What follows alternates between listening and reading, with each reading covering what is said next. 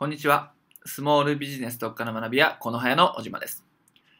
こちらの動画では、ウェブ集客の全体の流れ、私たちの言葉で言うと動線設計ということでお伝えさせていただいているんですが、ウェブ集客を行っていく上での大切な仕組みですね。こちらの全体設計について、こちらの動画で実際の画面を用いて解説をしていきます。実際にこれからウェブ集客をやっていこうとか、思われている方は、こちらのね、順序の通りに実践していただくことで、お客さんに自然とね、こう、販売まで結びつく、そういった流れが構築できますので、ぜひこちらのデモンストレーション動画を見てですね、参考にしてみてください。それでは動線設計の流れを説明していきます。でこちらに早速映っているのがですね、こちらホームページになります。まあ、ウェブ集客、ネットからお客さんを集めるってなると、このホームページっていうのが必要になってきます。ただし、ホームページといっても、ただのホームページではなくて、集客用のホームページということになります。こちら、ワードプレスというシステムで作ってるんですけれども、ただね、こう名刺のようにポンとね、名刺型ホームページとか言われてますけども、置いとくだけでは当然お客さんってね、来てくれないわけです。一昔前だとその、その、ホームページを出している競合自体が少ないので、問い合わせがね、獲得できたり、あるだけで価値だったんですけども、今はそうでもないわけですよね。しっかりと情報を発信したり、アクセスを集めたり、あるいはメールアドレスとかを集めたりっていう機能がないと集客できるそのメディアとは言えないわけです。なのでこちら集客用ホームページという位置づけで解説をしていきます。で、これからこの流れを一通り説明するので、ところどころにこう出てくる動線がありますので、その動線に注目して見てみると、ね、こう納得がいくんじゃないかなと思います。では始めていきますね。まずこう起点となるのはこのホームページということなんですけども、このホームページのまず全体のこの構成を説明していきます。で、ホームページなんですが、これまあこの早という、これがトップページになります。で、早速これ、一つ一つ機能をね、説明していきたいと思います。まずはこのね、一番見えてるここですね。これスライダーという機能がありまして、例えばこの商品の画像とか、あるいは人の画像、あと、あるいはその時に PR したいなんか商品とかサービスなんかをね、こうスライダーで載せておくと、非常にこのアピールしやすいですよね。で、これ、このスライダーという機能が一つあります。で、この下に行くと、スライダーの下ですね。ここが、ま、ニュースとかインフォメーションといった形で、新しいお知らせをここにこう載せることができるんですね。で、これをやっていくことで、例えば訪れた人とか、あるいはね、前々からこうね、アクセスをしてくれてるお得意さんとか、そういった方に新しい情報が漏れないようにここでお知らせすることができるので、こういったお知らせ、ニュース欄というね、こちらに配置してあります。でですね、これトップページなので、ここのサイト、ホームページに初めて来る方って当然多いわけですよね。例えばこれ、この早ということで、これデモサイトを作ってますけれども、この早が知らない人は、このページに来るわけです。検索をしてくるわけですね。そうなってくると、初めての方へという項目が必要になってくるわけです。で例えば、この早とはとか、その商品一覧、どんな商品サービスを提供しているのか。でよくある質問とかね、よくホームページにありますよね。で、問い合わせです。何かこう疑問を生じたときに問い合わせができる仕組みになっているかということです。で、最新の記事ということで下にあるんですが、この記事については後ほど詳しく説明していきますので、一旦ここではね、割愛させていただきます。ということで、こちらがね、トップページということで、まあ、ある程度のコンテンツを用意しておきましょうということです。これがトップページになりますね。で、メニューの紹介をしていきたいと思います。これホームページなので、当然こう上のね、メニューが存在するわけなんですね。例えばこの、この早とはということで、まず見ていきましょう。はい、この早とはというページが表示されました。これは、例えばね、もうちょっとかっちりした言葉で言うと、会社概要なんていうものですよね。その会社とか、そのあるいはその代表者の人となりとかね、説明する理念とか、そういったものを説明するこの役割になります。この早ということで簡単に説明してありますね。で、あるいは、先ほどのところの執筆者一覧というのもありまして、集客用のホームページはただね、こう情報とか会社の情報を載せるだけではなくて、役立つ情報をね、ブログ記事という形で更新していく必要があります。なので、このね、記事の執筆者一覧みたいな形でこういうふうにね、載せてあります。はい、それぞれのプロフィールなんかも載ってるわけですね。まあ、人の要素を出していくということですね。はい。こちらがこの早という会社概要に当たるところです。で、続いて、この右にね、目線をずらしてほしいんですけども、商品一覧というものがあります。こちらをクリックします。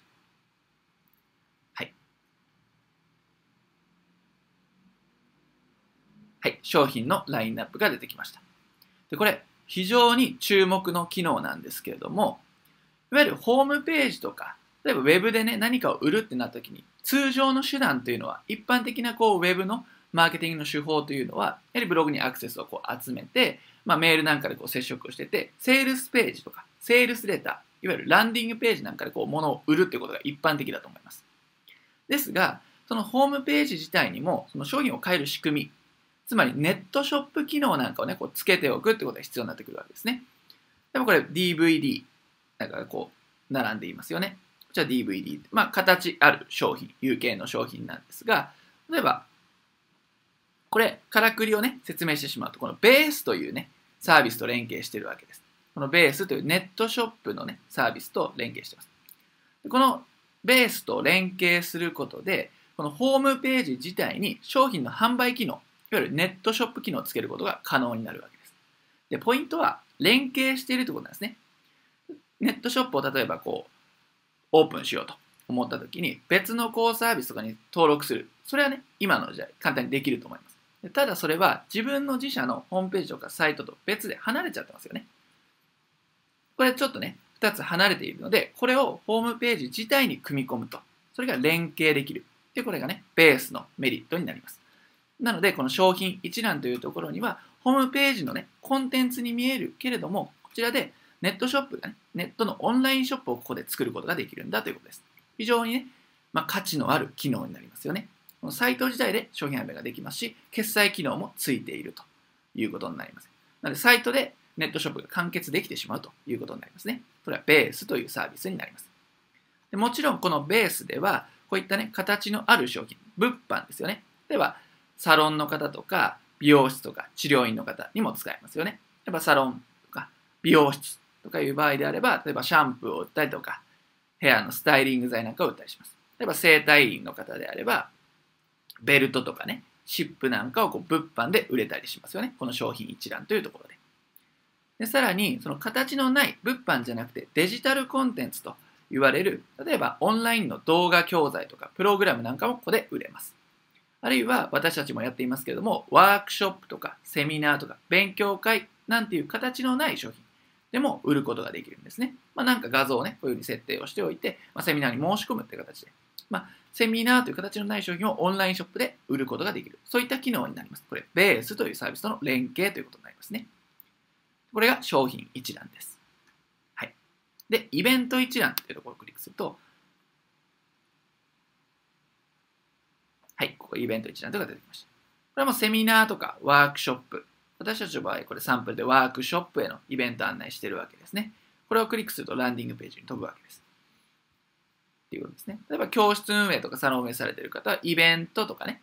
というものがあると思います。あるいはコミュニティとか運営している方であれば、イベントってこう頻繁にあると思うので、このイベント一覧で、ね、こう載せておいてあげると非常に分かりやすく見やすいということになりますね。はい、これが商品一覧とイベント一覧ということになります。まあね、忘れてないのはこの商品一覧でベースと連動ができて、サイト内で商品販売、ネットショップができてしまうということが注目のポイントになりますね。はいで、続いてこれブログ記事なんですけども、ブログ記事は後ほど説明していきますので、一旦飛ばします。はい。そうしましたら、よくある質問というところに行きたいと思います。はい、クリックしますね。でよくある質問 Q&A とありますけれども、まあ、こちらによくある質問を載せておくということになりますね。でずらーっとこう Q がこう並んでいますけども、これ Q だけかと思うんですよね。一瞬ね。でもこれ Q、Q&A ってこうね、同時にこう並列で並んでると見づらいので、この Q をね、この質問を見たい人だけこうクリックすると答えが出るような仕組みになってますね。でこの Q を押すと A が出るということで、こちらに例えばユーザーとかお客さん気になるような質問をあらかじめ載せておいてあげるということですね。例えばね、店舗型の方であれば、例えば予約は可能ですかとかね、カード決済できるんですかとか、あと治療院の方であるとね、この友人を連れてってもいいですか。美容室とかもそうですよね。友人連れてってもいいですか。割引ありますか、ね、クーポン使えますか。とかいうことになりますね。例えばこれ、イベント、セミナーとかワークショップであれば、持ち物は何ですかとかね、申し込み方法はどういったところからこうできるんですか。っていうふうに、なものを載せることができます。ちょっと先ほどもね、申し上げましたけども、店舗型であればアクセスなんかもね、ま最寄り駅とか、そういったものを質問として載せておくといいんじゃないかなと思います。これが Q&A です。Q を押すとこう A が出てくるっていうことですね。はい。で、これがよくある質問の項目です。では、こちら、一番右の最後のメニューに行きたいと思います。これは問い合わせですね。これをクリックすると、このサイトとか、このホームページ自体を見て、何かこの商品サービスに興味があるな、あるいはこのイベントとかね、そういったものに興味があるなっていう人は、問い合わせをしたいというね、これも一つの動線になるわけですけども、まあ、そういったニーズがあるわけです。そういった方にね、答えられるように、このフォームを用意しておきましょうということですね。この問い合わせフォームになります。で、問い合わせフォームはここからのメニューからでもいけるんですけども、実は機能がついてまして、この右下のこのアイコンをクリックすると、こういった形でポップアップで問い合わせフォームが出てきます。これは頼りと呼ばれるカスタマーサポートツールとこれ連携してるわけですね。こういったところで右下に置いてあげると、ここからでも問い合わせができるというこちらもま仕組みになっています。まあ、動線ですよね。で、少し前は旧式のね、集客、ウェブ集客っていうと、この問い合わせを獲得するホームページだけがあって、その中から問い合わせをするということで、例えば受注につながるっていう仕組みだった、流れだったわけですけれども、今はそれとやっぱ難しいわけです。この後お話ししますけども、ブログ記事というものを通してコンテンツマーケティングを行っていかないと、やっぱね、選ばれるのは難しくなっていくわけですね。ただし、とはいえですね、問い合わせができないと、そのサイト上のね、存在としては、まあ、その不便になってしまいますよね。ユーザーにとって不便になってしまいますので、問い合わせの方もしっかりね、設置をしておいてください。はい。ですね。で、ブログ記事の話に行きたいんですけども、う一つさらに優秀な機能がありますので、ご説明したいと思います。先ほどよくある質問のところで例としてお話した予約はできますかって質問があったとあったと思いますね。予約ってどこからできますか？あるいは予約って必要なんですか？って質問があると思います。その予約なんですね。予約。この右上に実はこの予約はこちらというボタンがあります。こちらをクリックしてみましょう。すると、こういったページに推移するわけですけども、これ、クービックというサービスになります。こちらは、なんと、無料で予約システムを導入できる。無料で簡単に、そのホームページ、自社のサイトに予約システムを導入できるサービス。こちらがクービックということになります。実は先ほどのベースと同様、このクービックというものも連携できてるんですね。なので、このホームページ、サイト自体で予約システムが連携できているので、ホームページ内で予約が完了するというふうな仕組みになっております。とてもすごいですよね。はい。で、予約っていうとやっぱね、予約なんでお客様の先のこう予定を確保できるっていうと、もちろん売り上げにもね、まあ、人が買うわけですけれども、じゃあどうやってね、こう予約って使っていくんだってことですね。例えば、コンサルタントとか事業の方であれば、個別面談とかコンサルティングとか、月次のミーティングなんかに予約を入れることも可能ですよね。あるいは治療院とか教室、サロン型のね、経営者の方は、例えば施術の予約とか、メニューの予約とか、コース予約などに使えます。でこういった予約機能って一般的なウェブ集客とかウェブマーケティングのノウハウの中では、なかなかこう見落とされてるポイントだと思うんですね。先ほどのベースを使った商品販売、ネットショップを自社に持つっていうのも一つですけども、もう一つ、ね、見落としがちなこの予約ですよね。教室型とかサロンの経営者が増えていく中で、この予約っていう機能とても重要な、ま割合を占めるわけです。なので、この予約機能を入れておくというのは非常に重要なポイントになっていきます。はい。で、例えばね、今であればコミュニティの運営とか会員制なんかもね、やられてる方多いので、そのコミュニティのなんかイベントとか、そういったものは集まりがありますよね。催し物とかあると思います。そういった時にもこの予約機能で使えるので、ぜひお試しください。はい。ということで、この予約ページでちょっと行ってみましょうかね。メニューっていうのを押すと、はい、こんなページに移動します。これサンプルで作っていますけども、どのように実際こう予約が完了できるかってなんですけれども、まあ、ずっといくとね、もうコースっていうのが選べます。これ予約を進めると押してみましょう。そうするとですね、まあ、料金なんかも書いてあって、はい。非常に見やすいこのカレンダーが表示されますね。で、日程をこう選択してですね、時間をこう選択して、予約を進めるというボタンを押します。そうすると、この連絡先とかね、入力して予約が完了ということになります。実はこのクービック、決済システムもね、持っているので、こちらでね、決済も可能になります。非常に便利なサービスになります。これが予約機能になりますね。はい。では、サイトに戻りますけれども、この予約はこちらというところから今、クービック説明をしました。これはまあ全体像ですね。あとはこちらに番号とか営業時間などを載せておくとかね、SNS のソーシャルのシェこのね、友達になったりだとか、シェアできるようなこの SNS というね、ボタンも設置してあります。これはサイト、ホームページ全体の説明になります。はい。では、ブログ記事のお話にね、行きたいと思うんですけれども、ブログ記事、ここに真ん中にあります。で先ほど申し上げた通りですね、昔、一昔前やっぱ問い合わせからね、受注できるってことが多かったわけですけど、今難しいわけですよね。その中で出てきているのがコンテンツマーケティングという手法になりますね。あるいは自分でオウンドメディアということでメディアを持って集客しましょうよっていう手法になります。それがブログ記事にあたりますね。では、ブログ記事ちょっとクリックしてみましょうか。で、この自社のホームページの中でブログ記事を持つということです。これサンプルの記事なんですけども、クリックしてみましょうか。サンプルなんでね、文字、コンテンツ自体は入れていませんが、まあ、画像がこうあります。で、例えばね、SEO なんかでこう検索してきたりだとか、あるいはね、Facebook とか Twitter からこう記事で、良質な記事を書いてシェアされたなんてすると、アクセスっていうのが集まってくるわけですね。と、アクセス者っていうのはまずこのページに来ます。で、このブログっていうの最大のポイントっていうのは、アクセス者を単なるアクセス者で終わらせてはいけないわけです。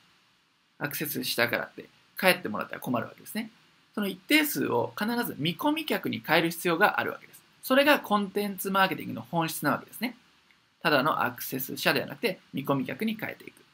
そのために必要なのはこのブログ記事なわけですね。まあ、ブログ記事がこうありますと。ずらーっといくわけですね。そうすると、この横のサイドバーにまず無料 ebook っていうのがあります。これが CTA とか無料プレゼントと呼ばれるものです。これ記事をね、読み進めていくと、ずーっといくとね、もちろんこのシェアできる SNS ボタンっていうのも、これも一つの動線ではあるわけですけども、下に行きますね。そうするとまた同様に、サイドバーと同様に無料 ebook っていうのが出てきます。これが無料オファーとか無料プレゼント、リストとかお客さんの情報を集めるための無料プレゼントということになります。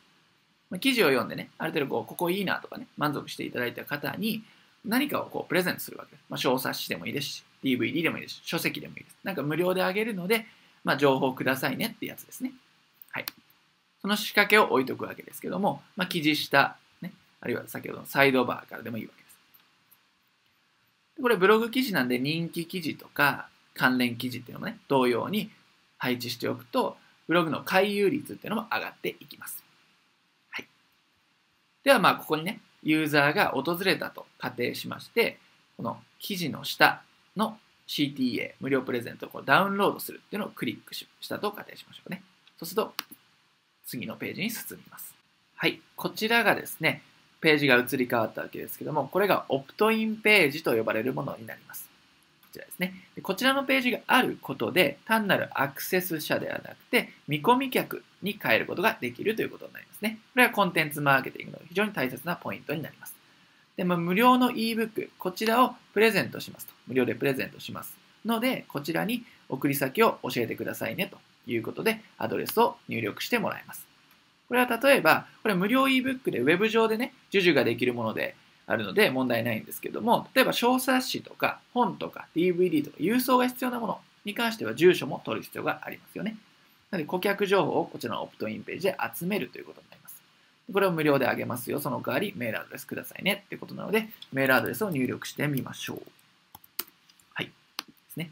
これで送信するを押します。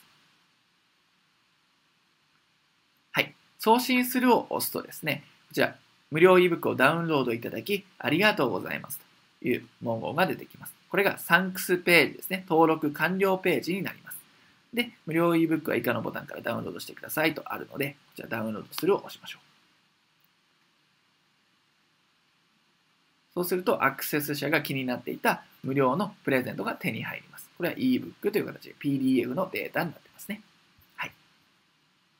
閉じてしまいましょう。で、メールボックスをご確認くださいと。ebook ダウンロードのご確認メールをお送りしていますということで、メールボックスを確認してみましょう。はい。そうすると、こちらのね、指示通り、この早、資料請求ありがとうございますという自動返信メールが届いていますね。はい。自動返信メールが届いています。自動返信メールの中でも、この無料のね、資料をダウンロードするというボタンから資料はダウンロードできますと。これが自動返信メールということになりますね。なので、ここのオプトインページから推移して、サンクスページ、登録完了ページまで行って、ここで初めて見込み客のメールアドレスが取得できたっていう仕組みになりますね。で、メールアドレスを取得できたら、当然、商品をね、なんか売るチャンスがあるわけですよね。ただアドレスをこう取得できただけではなくて、その後になんか売る商品があれば、販売できるチャンスが得れたということになります。アドレスをゲットできたので。なので、ここで登場するのが、ステップメールというものになります。ステップメールです。で、これはね、過去にお送りしたもののステップメールを持ってきてるんですけども、ま何かにこう登録したと。したら、こう、1通目、2通目、3通目、4通目って形で、自動で一度設定すれば、自動で配信されるこの仕組みをステップメールと言うんですけども、それが走り出せばいいわけですね。はい。登録した人に向けて、例えばね、何かコンテンツをお送りしてくるわけです。このコンテンツを送る中で、まあ、その次のね、売りたい商品サービスへの必要性をこう育てていけばいいわけですね。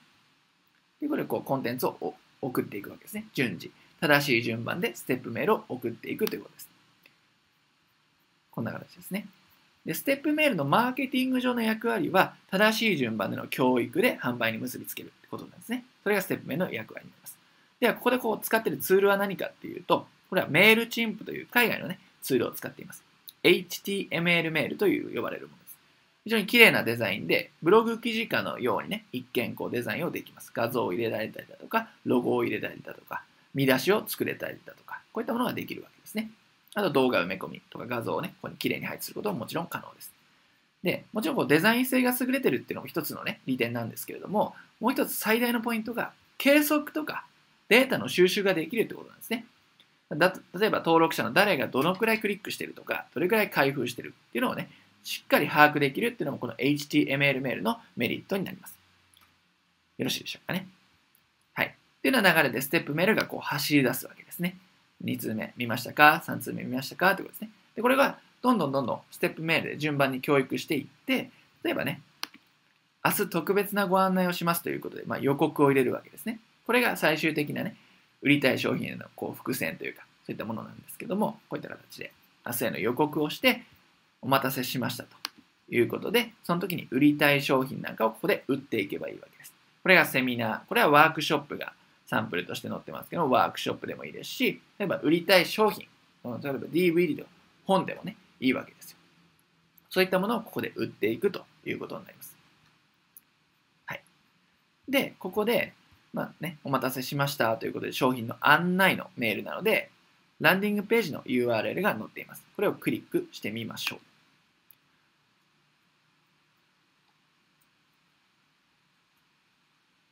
はい。そうすると、このような、比較的このボリュームのあるですね、ランディングページが出てきました。はい。これが、セールスレターとか LP とか呼ばれているものですね。最終的にここで買ってもらうという仕組みなわけですね。結構ね、このコピーライティングが施されている、こちらね、作りになっています。まあ、スラッと一旦見てみましょうかね。こんな形でランディングページが書かれています。一度見てみてください。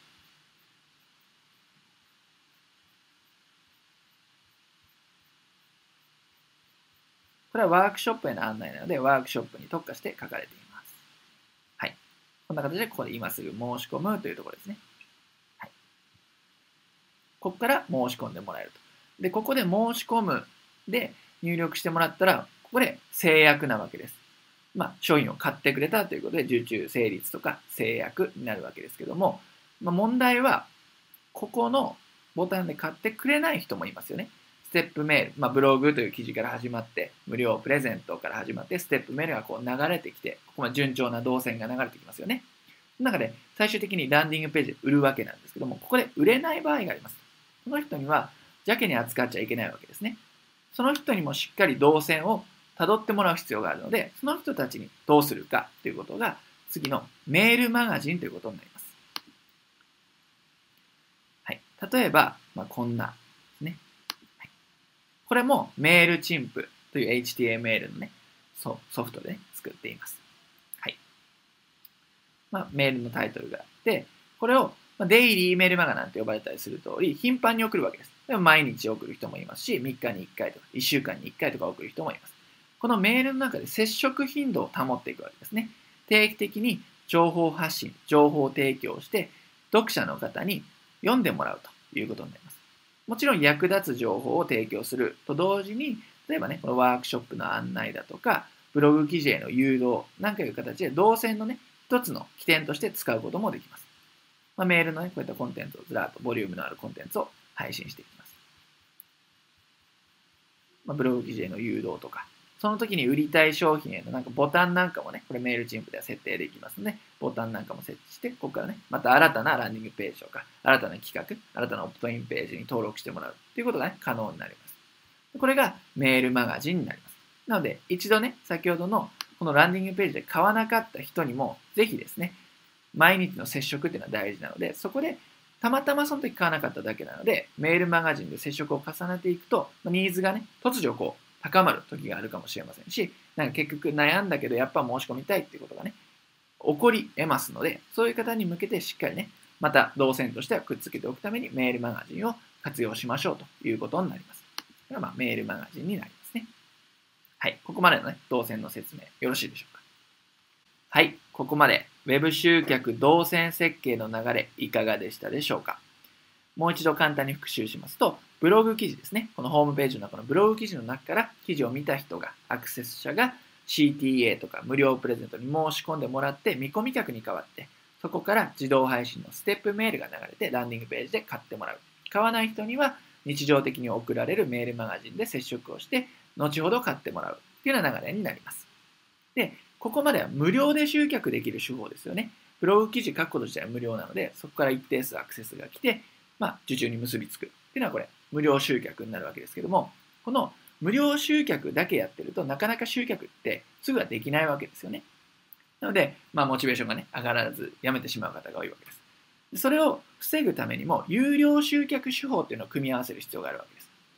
集客できないっていう人の多くは、無料だから集客できない人が多いので、有料手法を組み合わせると、一定数必ず集客ができるようになります。では、その有料の集客手法って何かっていうと、こちらになりますね。Facebook 広告ということになります。はい。で、この Facebook 広告、広告デモと書いてありますけども、これ、ランディングページ制作ということで、この Facebook を見てるとね、こういうふうに表示されてきます。これをクリックすると、まあ、先ほどのランディングページワークショップにダイレクトで飛ぶということになります。これがワンステップということですね。まあ、直で、ダイレクトでセールスができるワンステップということになります。こういった形で Facebook 広告を活用することでいう速効性で、ね、効果がま期待できるわけですね。であるいは、こちら別の広告ですけども、これ無料講座ということで、これは2ステップです。先ほども、まあ、こちらね、一通り見ていただきましたけども、ステップメールが流れて、ランディングページに誘導すると。これ2ステップなので、最初有料のものをダイレクトでやってしまうか、と、無料のものを挟んで教育を行ってランディングページで買ってもらうかっていうね、ワンステップかツーステップかということになりますので、基本これね、両方やった方がいいとは思います。ただ、この無料の方がね、2ステップの方が費用対効果が高いので、まずはね、こっちを始めてみるのがいいんじゃないかなと思います。これが Facebook 広告を使った、まあ、同様のね、Web 集客動線の流れになりますね。はい。ではまたホームページに戻りましょう。で、ポイントは、先ほど申し上げた通り、無料集客と有料集客をこう組み合わせるということですね。なので、このホームページでのコンテンツマーケティングと Facebook 広告を組み合わせるということになります。そうすることで、コンテンツマーケティングというのができるわけですよね。リストを集めて教育をして、その売りたいセールスのページで売るというコンテンツマーケティングが構築できるというのが一つあります。そして、このホームページからね、見ておかなければいけないポイントっていうのは、その Web 集客の動線もそうなんですけども、もう一つ、ホームページ内の動線っていうのもとても大切になってくるわけです。例えば、説明した通り、商品一覧の中からベースというネットショップと連動できて、自社のホームページ内で商品が販売できるという仕組み。でもう一つは予約の機能ですよね。こちらがあることで先のね、日程を抑えられて、例えばね、セミナー、ワークショップもそうですし、例えば施術のね、予約とか、このミーティングの予約、イベントの予約なんかも使えますので、この予約システム、その中でも決済っていうのもできますので、このホームページの中にもそういった仕組みを入れておくっていうのもね、ポイントになります。なので、この一通りの動線説明しましたけれども、これをもって初めてね、ブログをやるとか、YouTube をやるとか、Facebook を活用するっていうのは意味をね、なしてくるわけですね。先そっちやってしまうとアクセスこういくらね集まっても垂れ流しになっちゃいますので動線設計全体設計をしっかりしていただいて Web 集客に取り組んでいただければなと思います。